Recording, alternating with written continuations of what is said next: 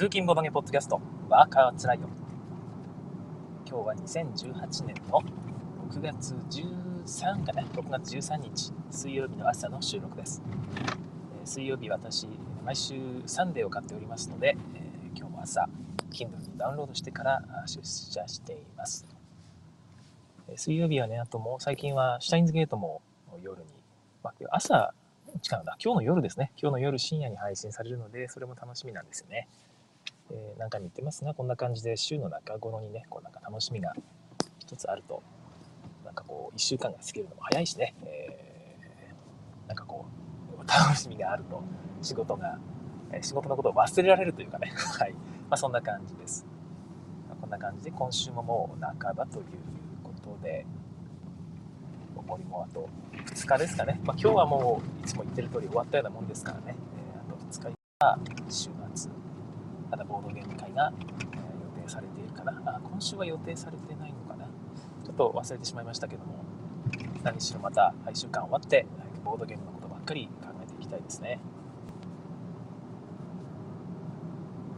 えー、ひろしあんさんからコメントです。おはようございます、えー今朝は録画したガキ使見てました。ああいいな録画してたんですね。えー録画どっかで見れないかなと思うんですが Hulu の方はまだちょっと見てないんですけども、えーどうでしたかね。面白かったっていう話ばっかり見てで来週もボードゲーム会なんですよね、えーですごく楽しみだみたいな話をコメントで散見しています。なんか来週はブロックスをやるのではないかというその今回の放送の方のちょっとその横の方でブロックス遊んだ後みたいなのが映ってたらしいんですよね。で収録自体はおそらく1回でやって面白かったからもう1回えその今回収録しきれなかった分をやるという感じみたいですがでなんか江戸の中のツイートで読んだんですが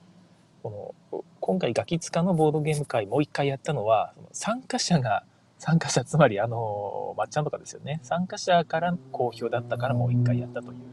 ことだったらしくてそれもまた嬉しい感じがいたします、まあ、こんな感じで面白そうだな。自分もやってみたいなっていうふうにね、えー思っていただければボードゲーム広がっていくので、まあ、またどんどんやっていきたいし面白く盛り上げていきたいですね。次回遊ばれるのはブロックスがねもし遊ばれるならどんな感じになるんですかね、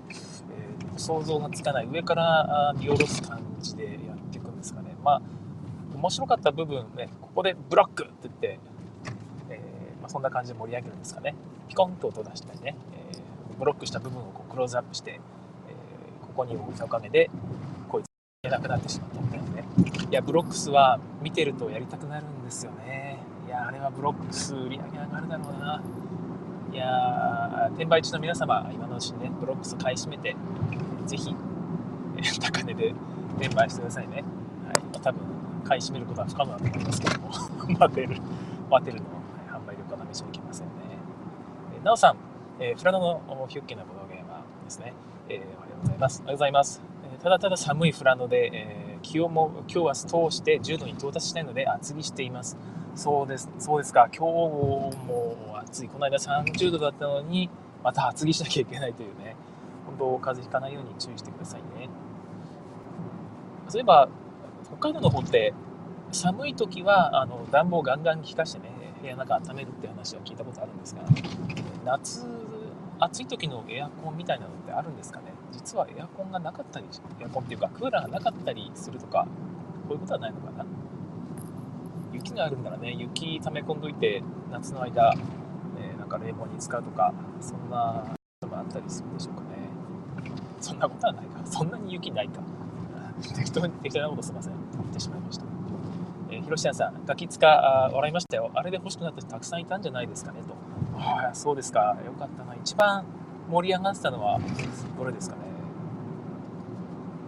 ひろしやさんが見て一番面白かったというか、一番笑って、これは、これは見た人欲しくなったんじゃないのっていうゲーム、その、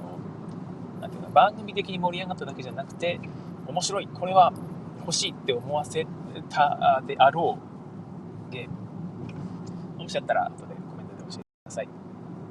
はいえー今日のテーマなんですが、あれですね、えードイツの年間ゲーム大賞 SDJ、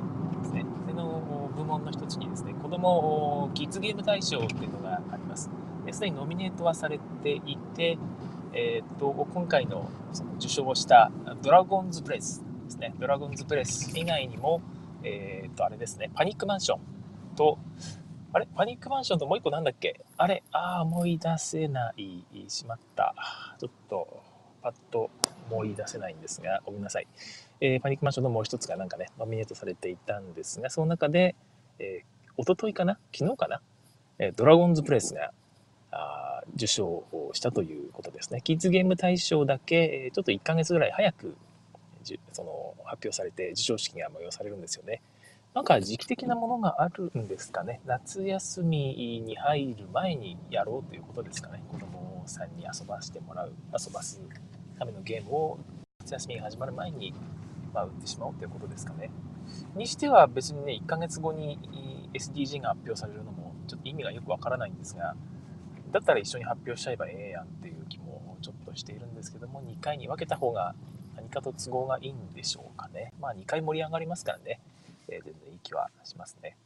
はい、ということで SDJ の発表は1ヶ月後、7月の、まあ、後半ですね、えー、に予定されてるみたいです。25とかだったかな ?23 とか、まあ、そんな感じだった気がします。あ、ひろしあんさんからごやっていただきました。あえて言うなら We Will Rock You が欲しくなったんじゃないかというゲームですね。確かに、えツイッターとかで見てると、ウィービルロック U 面白そう、まあ、久々にやりたい、欲しいっていう話が散見されていたんですよね。そうか、私あれね、買ったはいいんですけど、買って一回遊んでみたはいいんですけど、結構ハードル、遊ぶハードル高くないですかね。なんか、あのー、初めて会う人とやれるゲームっぽくない気がして、うん、どうなんだろうな。でも、もう一回ルール読んでやって。あともう一個その難しすぎません？どうかな？1人が、ね、2枚とか持ってたらちょっと自分もう覚えきれない気がするんですよね。うんわからないですけど。もう一回もう一回やってみようかな。もう一回ルール読んでなんかルール間違えたのかな？3枚ぐらい持ったらもうもう不可能気がしてわからない、はい、単に自分がね、えー反応速度とか記憶力が衰えてしまって遊べなくなってしまってるだけかもしれませんけど。そういう意味でもね一回どんな風に盛り上がったのかこう見てみたいんですよね録画を、はい。え、なおさん我が家は新しい家なのでエアコンつけてます、古い家はの母屋はエアコンなしですねと。ああやっぱそうなんですね、ま、エアコンが使えるような時期がほとんどないということなんだろうと思いますが。夜はそこまで暑くならないので窓を開けて終わりですと。なるほどなるほど。そういうのもいいですね。あありがとうございました。ひろしあんさん、テンポをすごく遅くするので、盛り上がると加速しますけど、あー、なるほど。いきなりどんどんパッ、どんどんパじゃなくて、どんどんパって感じなんですかね。どんどんパッと。はいはいはいはい。あー、なるほど。それはいいことを聞きました。ありがとうございます。今度それでやってみよう。では、その、今回のキッズゲーム大賞ですね、ドラゴンズブレスに関して、私、動画の方しか見たことないんですが、確かに面白そうだなと思ったので、今日ちょっとご紹介いたします。動画で見ただけで、ルールがね、ひょっとして間違ってるかもしれないんですが、非常にシンプルなゲーム、5歳以上からできるゲームとなっています。で宝石を集めると。で、みんなはドラゴンの子供になって、まあ、ドラゴンズブレスで炎の息をブーッとね、吐くことができるんですよ。でみんなで洞窟に遊びに行ったらですねそこに氷の柱が立っていたという設定ですね、はい、で氷の柱が立っていてその中に宝石がたくさんこう氷漬けになって埋まっているというその場面をこう想像してほしいんですが、まあ、そこがその遊び場になっていてみんなでそこに行って炎をバーッと吹きつけて中からこぼれ落ちた宝石を取り合うというゲームです。で、どんな風にそれが表現されているかというとですね、えクリスタルでできた、クリスタルというか、まあ、プラスチックなのか樹脂なのかわかんないんですが、透明な、ちょっと青い色の、青色がかった透明な輪っかですね。えー、輪っかが、あまあ、ちょっと厚みのある輪っかなんですが、えー、とですね、まあ、それが、あどれぐらいの大きさって言っていいのかな。まあ、なんかちょっとそれ、それが直径多分10センチぐらい、10センチもないのかな。えまあ、10センチ以内、8センチぐらいの輪っかがついていて、それを積み上げるんですね。高に、縦にこう積み上げていくと、ちょっと円柱っぽくなるじゃないですか。で中に空洞ができると上から見ると中にこうね、えー、穴が開いてるみたいな感じがありますよねでそこにじゃらじゃらじゃらっとね色とりどりの宝石ウボンゴのあれだと思いますウボンゴの元のやつについてる宝石トークンあれをじゃらじゃらじゃらっと入れて色とりどりですよね、はい、で4色ぐらいあるのかな、はい、でそれをじゃらじゃらっと入れてですねちょっと山盛りな感じにすると。ここからスタートです、はい、手番の人があ上から一番上のリングですね。一番上の方のリングをそーっと取るとですね、まあ、当然山からこうザーッと溢れるわけですよ。はい。あの入りきれなくなった宝石が、ま、その宝石をみんなでイエーイってこうね取り合うんですが取れる宝石は自分が担当する色です。で取る前に取る前にですね手番の人から順番だと思うんですがちょっとここはルールで、えー、読んでみないと分かんないんですが手番の人から順番に今回僕は青色を狙うよと。じゃ僕は赤色をね黄色ね緑ねって感じでそれぞれが自分の担当色を1色ずつ選んでいくんですね、はい、で、まあ、色に対応するタイルを取ると。で手番の人がじゃあ行きますよってことでリングを1個取る。で落ちた宝石を見てですね、えー、こう集めていくという感じですそんな感じでもうルール説明終わり なんですが、まあ、一番たくさん宝石集めた人が勝ちというだけなんですが、いや、もう動画見たらですね、これは子供盛り上がるわと。もう絶対面白いわっていう感じでしたね。まあ、リングを取るっていうのもあれですけど、まあ、そこからバラバラっと落ちる宝石をみんなで集める。でそれが早いもん勝ちじゃないっていうのがいいですよね。え自分が決めた色しかもらえないので、えそこは、なんていうか、公平感があるというか、ちっちゃい子でもたまたま人の手番でね、えやることもできるしあと運じゃないんですね。やっぱりその前に積まれた宝石の山を見てですね今回は確実にこの色がたくさん落ちると、え踏んだは踏んでこうやるっていうのがそこそこちゃんと結果につながるようになっている。その辺の予測のマネジメントですよね、えー、あとはその取るというリングを取る時の挙動が自分が行動を行った結果がちゃんと結果に反映されるという嬉しさ、氷を溶かすというそのフレーバー付け全てが本当にマッチングしていてこれはあの私先に見てなかったんですがキッズゲーム大賞今回ね予測全然してなかったんですけどもルール読んでいたら間違いなくこれを、キッズゲーム大賞に選んでいただろうなと 後付けなんですけど あの思ったぐらい面白いなという感じです。あ、そうそうそう、ルシュール組夫さん、おはようございます。本日も聞かせていただきます。もう一つはエモジートでしたっけ？はい、それですね。えエモジ、エモジート、エモジート。はい、えー、忘れましたけども。はい、それですね。はい、はい、これもどういうゲームかよくわかってないんですけどもね。はい。えー、ヒロシアンさん、ブレスを吹くのはお父さんというフレーバーだったような、あすいません、どうでもいいですね。ということで、あ、そうなんですね。ブレスを吹くのはお父さんなんですね。なるほど、なるほど。えー子供たちが取り合うんで、お父さんがブレスをブワーッと吐くと。なるほど、なるほど。それもまたいいですね。はいえー、ルシュルクミオさん、ウボンゴやバザリー、イスタンブールなど宝石のコンポーネントは子供は大好きと。宝石がゲームのメインになるとは、えー、子供のてなるとと子供のテンション上がるのは間違いなしですよねということでやっぱり子供は、ね、宝石好きですよね男の子も女の子も好きですよねえっ、ー、とシャッツというのが宝物っていう意味なんですよね、ドイツ語の。今回だからファンケルシャッツ。ファンケルっていうのが、えっ、ー、と、何ですかね。なんだろう。ファンケルってなんだろう。どういう意味だろうな。なんか知ってたら教えてください。ファンケルって、なんか、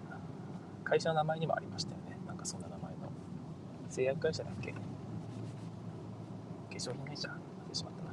えー、シュウさんおはようございます。ツイート見てたら出遅れて泣きの涙です。先ほどね、あの、シュウさんが、あの、私が今回、来週末に企画しているタイ料理でボードゲーム遊ぼうというパーティーを開催するんですが、そちらにね、えー、東京ですけど、えー、興味ありということで、ご予約受けたまりましたっていう感じでやり取りをしてたんですけど、はい、えー、魂だけのご参加ということで、魂割引3000円お待ちしております。はいえー、そんな感じのドラゴンズブレスなんですが、すでにすごろく屋さんが、あ日本語版なのか日本語版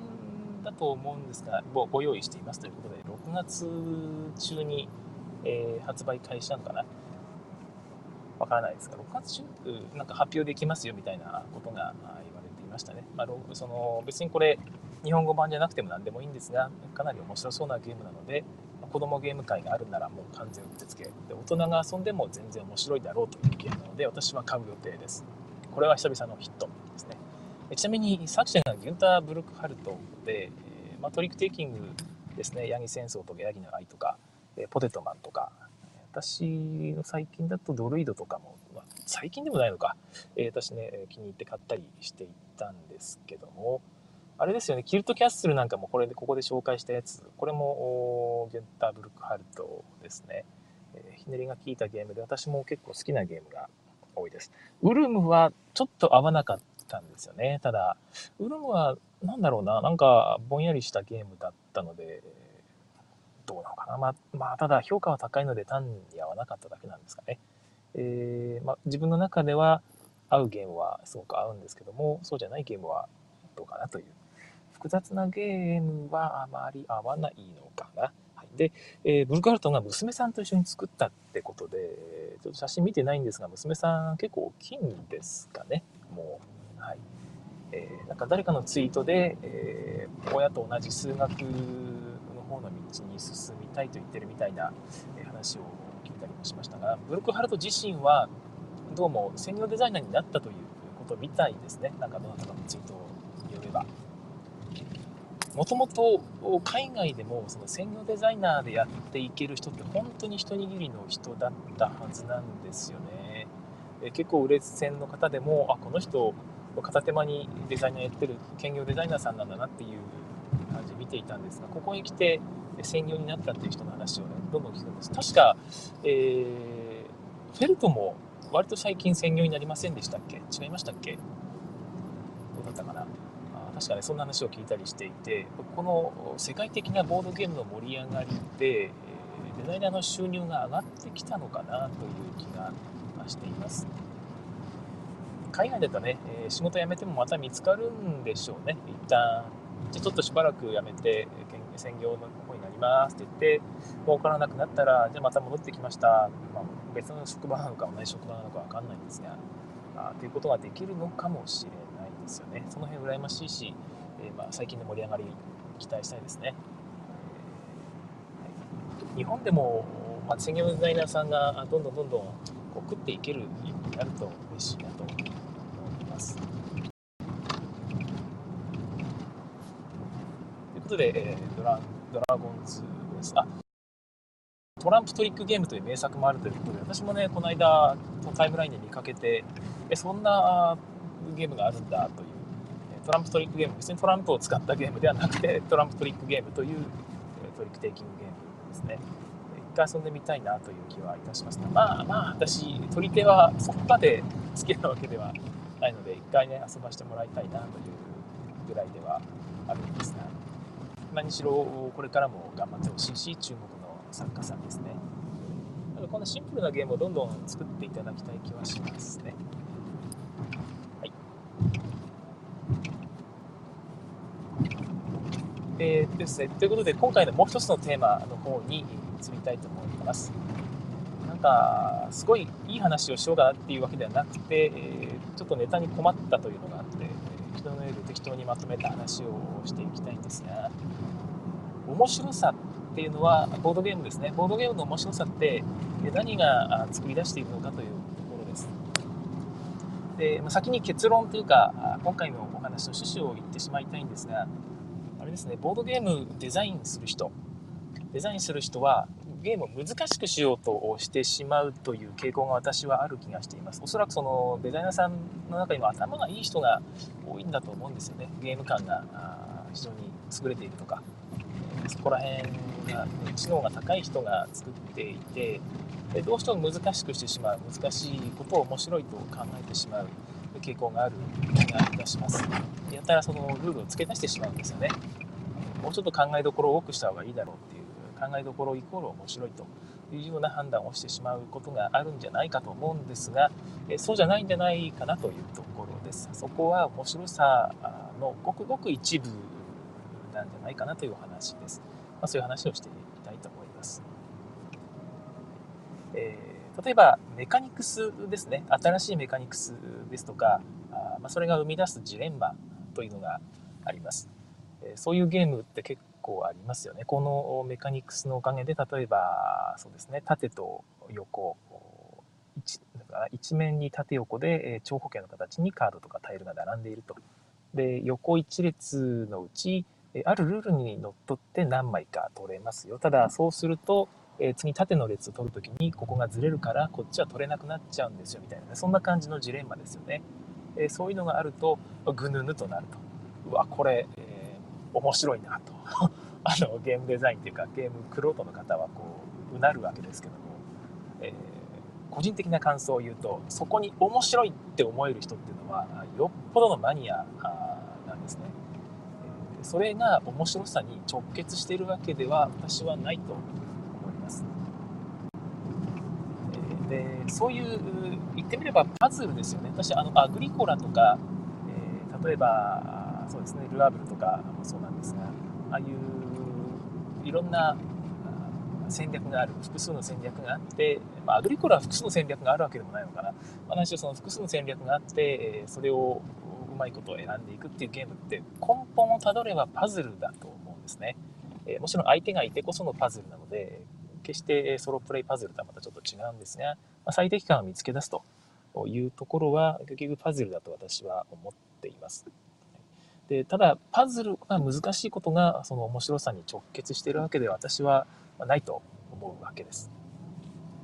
例えば、まあ、パズルっていうと一人でやるパズルでクロスワードパズルとかありますよね。でクロスワードパズルって、まあ、適度な難易度があったり、まあ、初心者だったらばちっちゃいクロスワードパズルだしもうクロスワードパズルにはまりきった人だったらばね、紙面一面があの一つのクロスワードパズルになってるようなやつを解いてこう満足感を得るとものがあるんですがあのゲーム面白さは何かと私は思う考えてみたんですけどあのゲームは最初は分かんないんですよね。でも一部だけが解けていくと。大抵のあの系のゲーム数読なんかもそうですが、ね、共通してるんですが最初はあなんか一部しか解けないんですよ。こことここかなって感じで。はい。で埋めていくとだんだん他の部分が見えてくる。その加速度感ですね。後半になるとおここが埋まったらここ埋まったぞここ埋まったぞっていうその加速感コンボ感っていうのが楽しいと思うんですね。だからクロスワードパズルが難しいことが面白さではないということです。あの解けていく加速度感が面白いんですね。えこれって最近出た「元春クレバー」ですね。サイコロ紙ペンゲームですけども、ね、ウォリュウォリューシュウォなんですけ？どウォリューシュでしたっけ？ウォリューシュ言いにく バルシュって言わせてくれ。バルシュでいいじゃないかっていう気がするんですけどね。ウォウォリューシュ、ウォの後にルってすんごい言いにくいですよね。ウォルーシュ、はい。えまあでもアークライアークライトさんが決めたことですので私は従おうと思います。がウォルウォルーシュさんの作品のガーシュンクレバー、はい、こちらも同じように後半のコンボが加速していてどんどんどんどん埋まっていくという。あそこが面白いんであって、えー、ルールが多いということですね。で一応戦略が複数あるっていうのは何て言うかなリプレイには寄与しているんですけどもそこが面白さの源泉では私はないと思っています、えー、ああいうコンボをいろんな場面からこう生み出すためにあえて仕方なくああいう風なあルールをちょっとルール量が多いけど紙ペンゲームにしては多いけどこのコンボ感を見なすためにはああせざるを得なかったというのがガンシュクレバーだと私は思っていて、まあ、それが結果的に成功してるわけですよね。えーと、クロスワードパズルとか、まあ、ガンシュクレバみたいなシンプルなゲーム一つとってもそこの面白さっていうのはちゃんと担保されている難しくしているから面白いわけではないということです。えー、最近あそうここでコメントがなんかあったらですね。はい。えー、シュウさん、グヌヌはいつの間に流行ってきたのでしょうか？グヌヌ。グヌヌって、グヌヌなんですかね？グヌヌは、元は何ですかね？私はよく見たのは、あれ？これは、ひょ、大丈夫かな、えー、録音されているのかな、えー、録音マークがどうも消えているんですけども、えー、グヌ見たのは横山光輝三国志だと思いますけども、どうだったかな？はい。あまだ録音大丈夫かされてますね。はい。えっ、ー、と、最近出たゲームでね、米光さんが作られた、一応日本の国産ゲームですが、ハッケ酔いゲームというのが現場で出てね、話題になってましたよね。私これを見てね、ほんとすごいなと思ったんですが、えー、波及ゲーム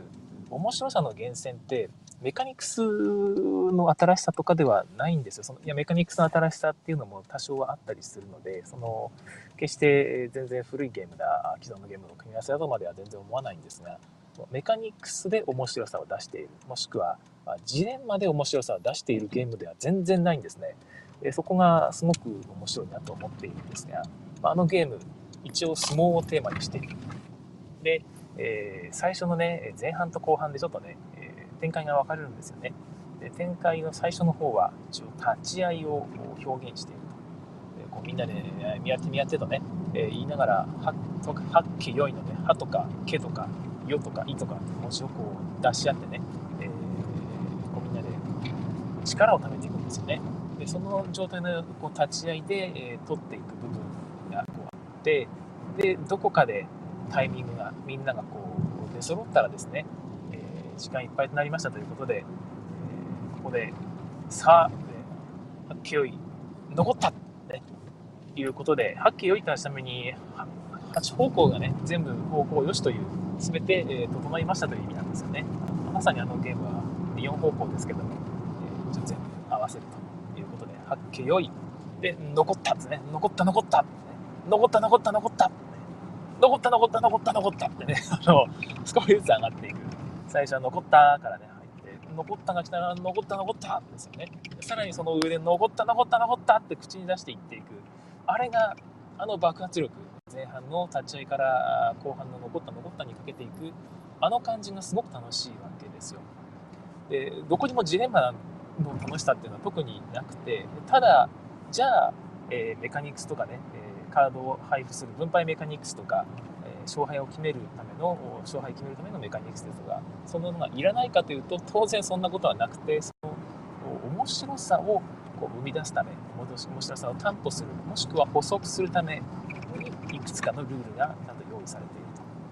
前半の立ち会いであれば、えー、まあ1枚3方向にね1枚だけ出してでここに出したらたくさん取れるけど、まあ、手札にないかもしれない。他の人が出したら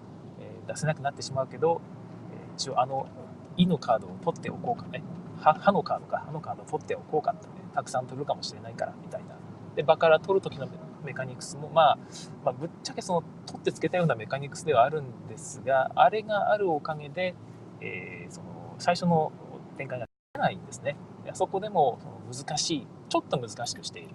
えー、ジレンマを用意していることで、えー、立ち会い部分のじりじりした感じっていうのを表現してるわけですよ。あれがカードの山引きにしてしまったら、えー、サクッと終わってしまうんですね。えー、後半に向けてこうやっていこうという気持ちが高まっている時にその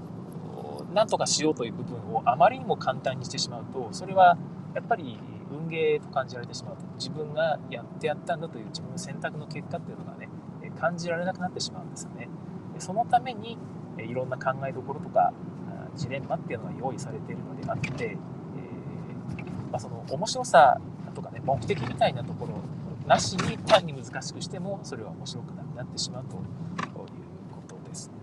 まあ、そんな感じで波及ゲームが作られていると見てですねいやすごいなと同人ゲーム同人ゲームじゃないけど国産ゲーム作っている方もその辺ををちゃんと意識してほしいなという気がいたします。あ、ちゅうさん、あ、聞こえてますということでありがとうございます。吉ル文夫さん、えー、他のコメント。音楽の分野には心地よさを生み出すコード進行のような学理というのがあると。ありますが、ボードゲームにも突き詰めれば面白さを生み出す理論というのがあるのかもしれませんねと。あ、なるほど。いや、そういうのがね、ある気がするんですよね。なんか、もちろんそれが1つや2つではないしまだ発見されていない面白さっていうのもたくさんあって、まあ、その辺をこう探し出していくっていうのがデザイナーの役割なんだろうなとは思いますけども。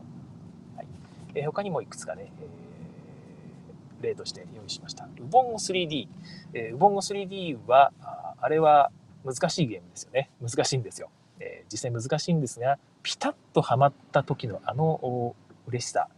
ね。あれが面白さの私は源泉だと思っています。もう一個やっぱできた時のウボンゴってね、私はのウボンゴって言うんですけどね、2回目はウボンゴウボンゴウボンゴってね、本当にうざい感じで、ウボウボウボウボウボンガーってね、えー、サッカーのゴールした時みたいに、えー、うざーく言うのが私の特徴ですけども、周りの人がちょっともうやめてくださいって言うんですよね。僕は別に最初にボンゴすれば、私のウボウボウボウボウボンゴ聞かなくていいですよって言ってるんですけど、えー、ウボンゴ 3D。で、あれの面白いところはですね、面白いですかよくできてるなと思うのが、えー、形があるじゃないですか。で、形があったら、1段目と2段目を作るんですよね。で、1段目と同じ形に当然2段目も作るということですよ。はみ出したりしちゃいけないし、もちろん3段目にね、突き出したりしてもいけない。はい。で、えー、いうふうに作るんですが、やっぱ出来上がった形がね、綺麗なんですよね。カチッとしている。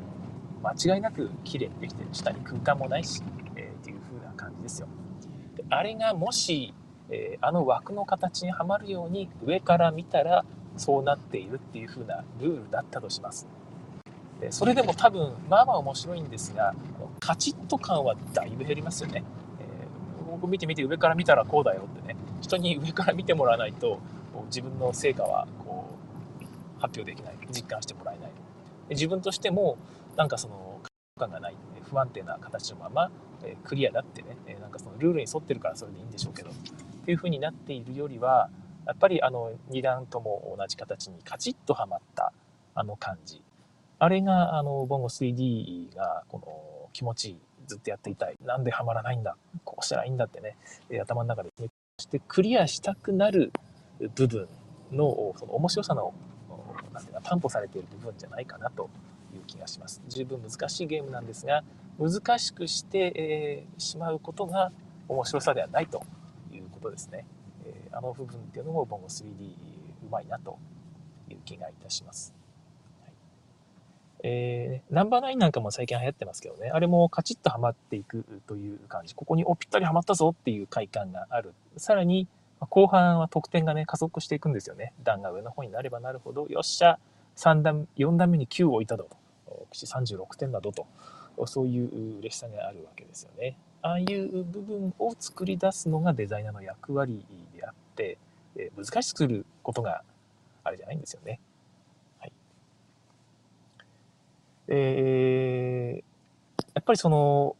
面白さとか快感とかっていうのを生み出すためにはあのシンプルであるっていうのがやっぱりすごく大事で、えー、見た目とかあ情報ですねボードゲーム上にあるボードの盤面上とか手札とかにある情報を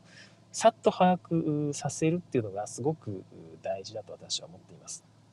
なのでボードゲーム、まあ、一般的に二次元情報を使ってマップとかもあるねえタイルだったらタイルを配置して、え隣接するとか縦横に隣接するもしくは上に置くとか、まあ、そういうことをしていくゲームを、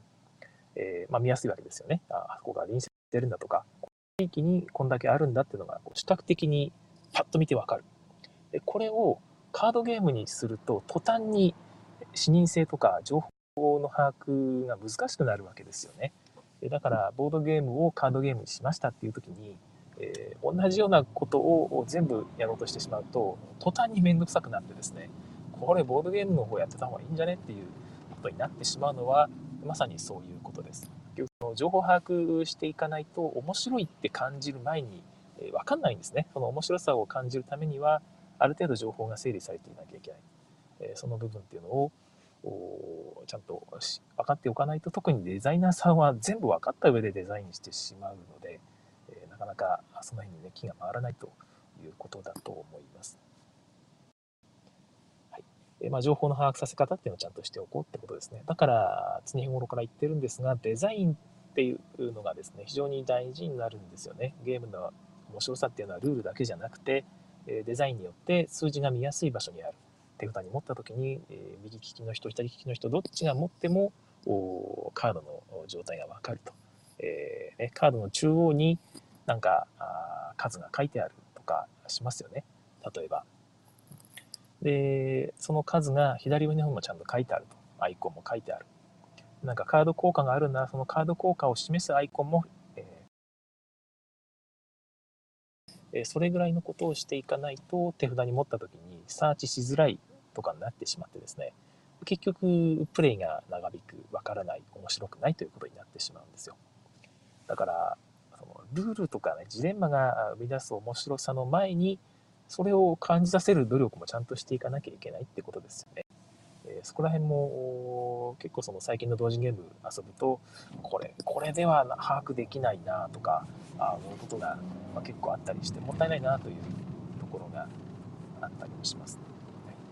結局簡単にねデザイナーさんと同じレベルで遊べば面白いのかもしれないけどそこまで到達できる人はなかなか、まいませんからね、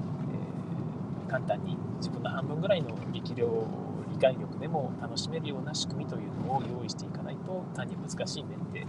ことで、ま終わってしまう可能性があるなと思います。えいくつかあ昨日ね寝る前に布団の中で考えたですねいわゆるメカニクスジレンマパズル要素そういうものによって生み出される面白さっても多少あると思うんですがそれ以外ですねそれ以外で、えー、どういう面白さっていうのがボードゲームにあるんだろうっていうのをちょっと書き出してみました読みながらですね皆さんもあこういうのもあるよっていうのがあったら教えていただきたいなと思います1つ目、相手の心を読むことによる面白さっていうのがあると思います。えー、まあ、バッティングゲームなんかまさにそうですよね。えー、バッティングゲーム裏向き一斉公開と言われていますけども裏向きで何かこう欲しいものがある。ただし人の人と同じものを選んでしまったら嫌なことがあるよ嬉しいことがあるよってやつですね。でそういうゲームって、まあ、ぶっちゃけじゃんけんなんですけども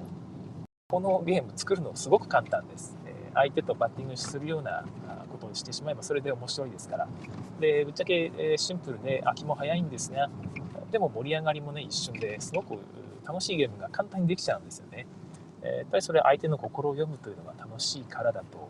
います。難しいこと考えなくてもそれだけでこうバッティングしたら楽しい。たまたまぶっただけでも「えなんだよマジかよ」ってこうなる、はい、下手にパズルをねしっかり考えて、えー、ジレンマを作ってねえー、こんな頑張って作ったのに、裏向き一斉公開の方が評価が高い。っていうことになってしまうのは、まあ、結局、その、一生懸命パズル作った人は面白さを入れてなかったってことですよね。え、パズルの複雑さ、あロジック、そういうものを組み組み上げただけで、えー、ゲームに面白さっていう魂をこう入れてなかったと。自分は面白いと思っているかもしれないが、それはデザイナーが自分で作ったという満足感でしかなかったかもしれないというところですね。まあ、同じようにパズルを楽しんでくれる人が何人かいるかもしれないんですが広くはないだろう相手の心を読むっていうのはすごく普遍的な面白さだと思います。で同じように、えー、相手の心ですねを題材にするとその心が通じるというこの面白さっていうのもあると思います、まあ、伝言ゲームですね、えー、例えばそうですね、えー、あれかテレストレーションなんかまさにそうですねえ心が通じるもしくは通じないという面白さ。協力ゲームなんかにもこういう要素があったりしますが、えとにかくその相手と心が通じるっていう楽しさっていうのをこう入れておくことで、え全然メカニクスとか関係なくね、えその要素が面白いと思える、えそういうことはあるんじゃないかなと思います、えもうすぐねすごろく屋さんから出るカタログなんかもまさにここに特化して作ったゲームであれは何ていうかゲームじゃないだろうね。あれはアクティビティだろっていう意見もあったりするんですがいやいや立派なゲームですしその心が通じるっていうねその面白さが本当に十分に必要以上ですけども 入っているというかその部分にクローズアップしているというところでしっかりね、したゲームだなと思います。はい、もう一個はですね成長する要素、まあ、言ってみれば拡大再生産でですねコンボであったりするものなんですがやっぱりこういう要素が1個入っているだけで楽しいなと思われる思わせるんですよね。で、ここで大事にしたいのが、成長の度合いが、え、ある程度指数関数的に増えていくものの方があ良いです。まあ、拡大再生産って基本的にほっといても指数関数的になるんですが、地味な、えー、拡大をさせてしまうようなゲームがあったりするんですよね。まあ、地味なゲームが好きという人もいるんですけども、そのあんまり、あんまり増えない。えー、本当にじじわじわと 1, 1個だけ増えるとかね、え1個だけ増えたらそのカード使い切りとかね、これ拡大していかないじゃんとか、いやでも実は、え、購入して2金払って3金もらうと。2金で買って、そのカードを捨てて3金もらう。なんか1金増えたでしょ？ね、嬉しいでしょっていう感じのゲームになっていると微妙なんですよね。じわーっと増えていくんだけど気持ちよさがあんまりなくて、えー、そこの部分で損しているともっともっとバカスカと増やしていけるようなデザインにすることもできるはずなんですよ。ここはあの指数関数的に増えていった方があのドカンドカンとくると。結局勝利点の度合いをスケールを指数関数というか指数関数的にしておけばいいんですよ対数的っていうんですかね。対数的にしておけば、えー、それで勝利点お金とかが指数関数的に伸びたとしてもそこの勝利点の部分が対数グラフになっていれば結局ついつま合うわけですよね。お金を的に増えてうわ気持ちいいってなるんだけど実は点数はあのそんなにあのなんか1点2点の差で終わるというようなことができるはずです。でその部分も、まあ、気をつけていきたいなというところですね。ここも本当にメカニクスとかジレンマで生み出すんじゃなくて、えー、単純にゲームに組み込めば楽しくなるという要素です。えー、っと、何かコメントあるかな。シュウさん、えー、クランズ・オブ・カレドニアは割と地味ですよねということで、あー、確かにそうかもしれないですね。うん。あれ、そうなんですよね。このお金稼い、一生懸命稼いでも、それがね、置くときに、ごそっと増えてしまった。お金を稼いでくれる、えー、ワーカーを置いてもですね、置くのに6金、10金いったりして、えー、そいつが回収きるのが2ラウンド後。でも全体で6ラウンド7ラウンドぐらいでしたっけ？ぐらいしかないとなるとこれ本当にじわじわだなっていう感じがするんですよね。確かにその部分は前から感じていてちょっとあれだなって思ってはいるんですけど、まあ、そういうのが好きな人もいるっちゃいるのでね、えー、それはそれで一概に悪いことではないと思います、はい、他にはですね揃える集める。これはよく言われることですよね。セットコレクションの楽しさですね。もしくはま買い物をするというこれに含まれると思うんですが、えまあ、カチッとはまってるんですよね。その揃えるとかいうこと。ウボンゴ 3D とかもそうなんですが、まあ、ピタッと揃えるとか、まあ、そういうパズル的な楽しさっていうのは難しいパズル的な楽しさっていうのは難しいってことではなくて、えー、まあクリアした時の気持ちよさ整頓整理揃えているいく、まあ、この過程、えー、結果ですね。だからちゃんと集めさせなきゃいけないです。揃えさせなきゃいけないんですよ。ここの、ここを難しくしてしまって、ギリギリ揃えなかったね、残念だったね、次やろうねとかね、そういうことをさせてしまうと意地悪だな、このゲームっていう風な印象になってしまうんですよね。えー、ちゃんと、せめて1個は、もしくは5個ぐらいやったら4個ぐらいは揃えさせると。えー、ゲーム中にやって、1人だけが揃いました。他の人は揃いませんでしたってことを1回だけしかやらない。ウボンゴなんかはそれを何回も繰り返すので、ゲーム中には下手な人でも2、3回はできますよね。一応全員がクリアできる可能性があるゲームだ。誰かね、クリアしたら、ウボンゴって言ってから1分間ぐらいかな、30秒ぐらいかな、は一応他の人もチャンスがありますし、えなるべくたくさんの人ができたっていう感覚を味わえるようにちゃんとなっていますよね。えそこも考えて、えこういうパズル的なできたっていう感覚をゲームの楽しさのコアにするのであれば、え全員が何回でもをなるべくたくさんですねこの揃ったという感覚を何回も味わえるようにしていった方がいいです。だから大きいパズル1個を完成させるようなゲームよりもパズルっていうのはあの例えで言ってるだけですけどなんかあなんか揃えるとかいうセットコレクションであれば全員がちゃんと揃えていけるようなゲームにした方がいい気はいたします、まあ、自分で言ってて思ったんですが果物集めはそうなってないですね。クリアできない。1人しかクリアできないですね、セットコレクション。まあ、あれはごめんなさいということで、はい、一応購入するというお買い物の部分で楽しさを生み出しているつもりです。あと、ぴったり揃ってね、お家で、えー、ぴったり揃ったっていうあの瞬間の楽しさもゲーム中に何回も味わえるので、まあ、そこが面白さの源泉かなというふうには思っておりますけども。はいえー、次がですね、驚くという面白さ。まあ、意外性ですけども、基本的にはあの相手の思考から生み出される面白さ驚きみたいなのがあると思いますが最近はあのレガシーと言われているストーリーがすでにあってですね、えー、そのストーリーで面白いっていうのを1回だけ楽しめるという小説的な楽しみ方ができるゲームが増えていますね。えー、こういうやり方も一つありだなと思いますが、まあ、驚きというのが一つあると思います。で同じようにあるのがですねギャンブルですね。ギャンブル要素っていうのがすごく大事で、まあ、ぶっちゃけこれが、ま一番大事なんじゃないかなっていう気もいたしますけども、まあ、ギャンブルなんか袋からとかですね。運試しこの部分っていうのはあのゲームに入れておいて損はないですね、えー、私が通っている老舗の地元のボードゲームショップがあるんですが、駐車場に着きましたので、一旦車を止めます。そんな感じで、えー、まあ、ギャンブル、あ、そうそう、老舗のおもちゃ屋さんがあるんですが、そちらのね、もうおじいちゃんなんですけど、店長の方、昔からボードゲームが好きで、えー、いろいろと仕入れてくださってる方なんですが、この人が言うには、ボードゲームの面白さはギャンブルが全てと、あの、まあ、言い切ってね、もうおじいちゃんがそう言うんだから、そうだろうと思うんですが、当たりと外れがあると。で、それも、そこでね、えー、やった当たったっていうその感覚が、なるべくたくさんの人が数多く得られる方がいいですよね。えー、ゲーム中に1回しかできなくて、えー、のなんか当たりがある人は1人だけで他は外れみたいなことをしてしまうと、えー、気持ちよくない、面白くないということになるということです。他もちょっとね、時間がだいぶ経ってきたので、45分か。はい。えー、っと、はい、吉野組夫さん、えー、いろいろな要素を分析されていて本当に興味深い話ですと。優れたデザイナーさんは頭の中に楽しさを生み出すパーツがいろいろあって、これらのコンビネーションも考えて作っているんでしょうね。ああ、そうかもしれないですね。えー、本当に優れたデザイナーさんっていうのは、新しい楽しさっていうのをどっからか見つけてくるんですよね。で、それを生活の中とか、ね、どっかのヒントがいろいろあると思うんですが、そこから見つけてきてボードゲームに落とし込むと。確か、滝沢正和さん、新しい体験の驚きもあるかなと思います。あ、例えばね、あの、ヒクトルーンの、あの、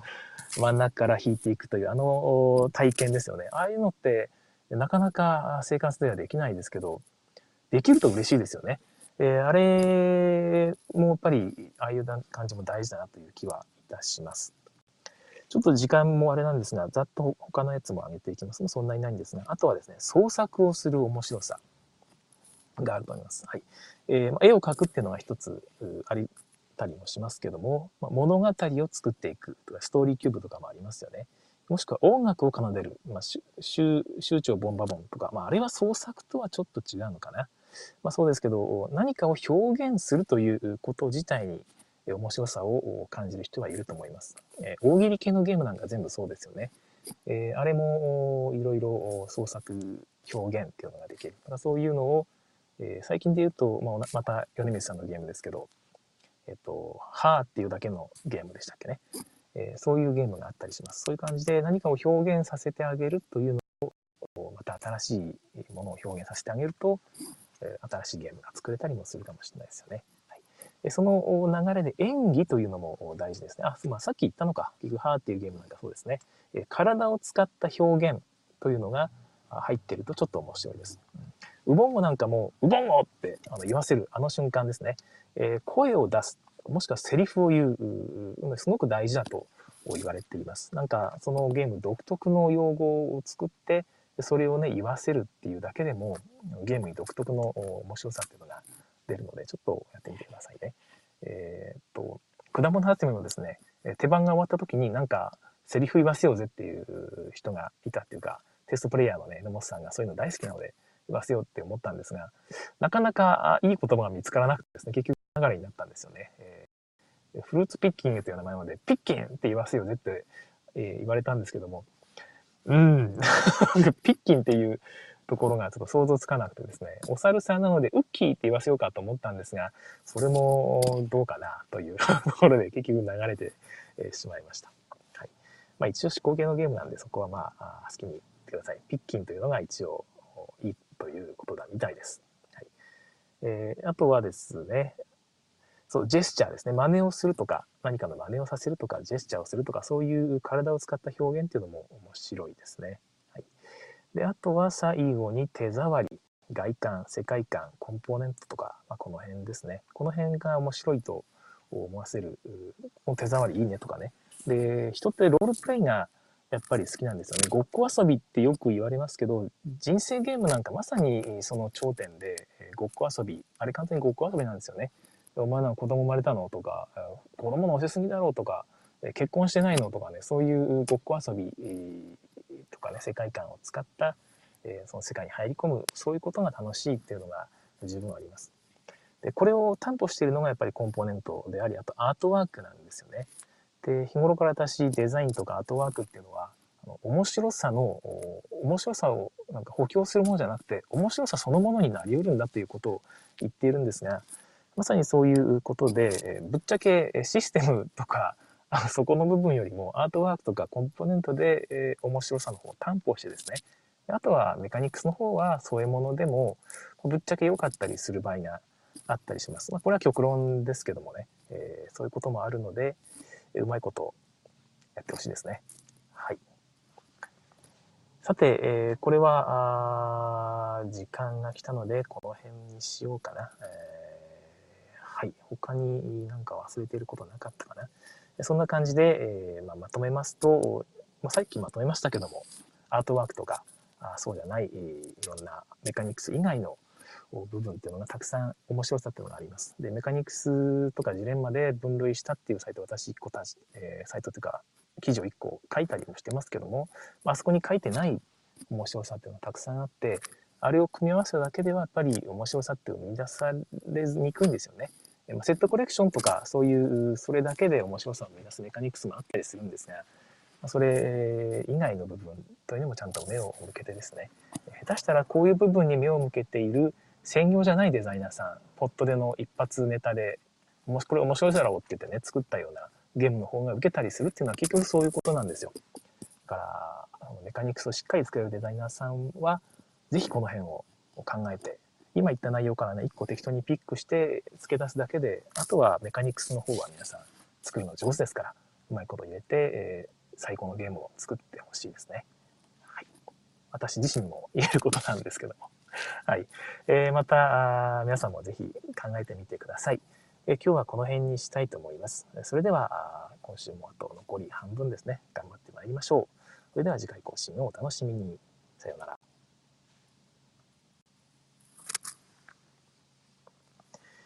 はい、えー、ここからおまけの時間となりますが、ちょっと時間がもうだいぶ過ぎてしまったので、早めに切り上げたいと思います。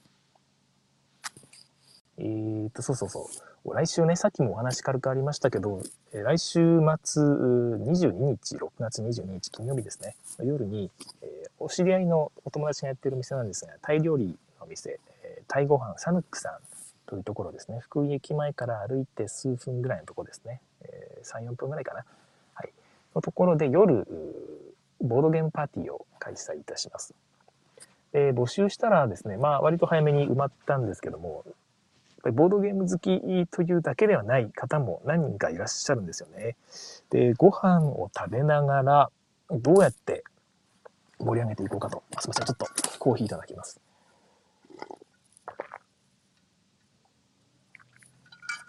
はい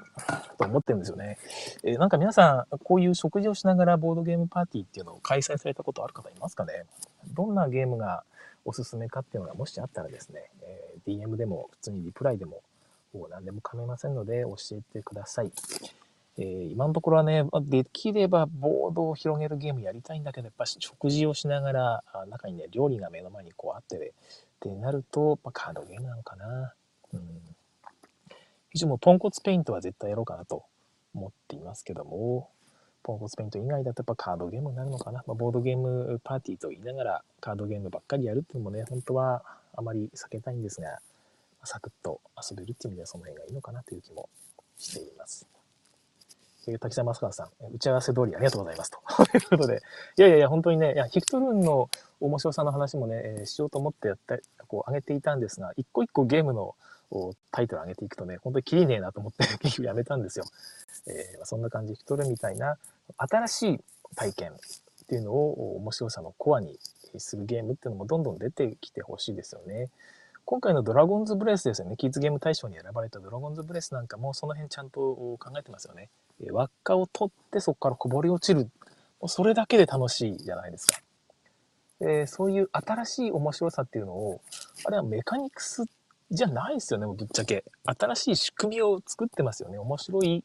面白いなんかその仕掛けというか、そういうものを作っているっていう意味ではヒクトルンと同じで、えー、そういう感じのものをこう一個発明するっていうのも、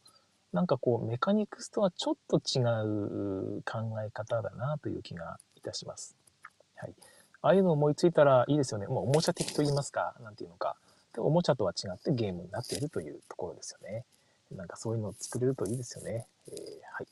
えー、自分も頑張って作りたいと思います。それでは今日はここまでにしたいと思います。お聴きくださいましてありがとうございました。それではさようなら。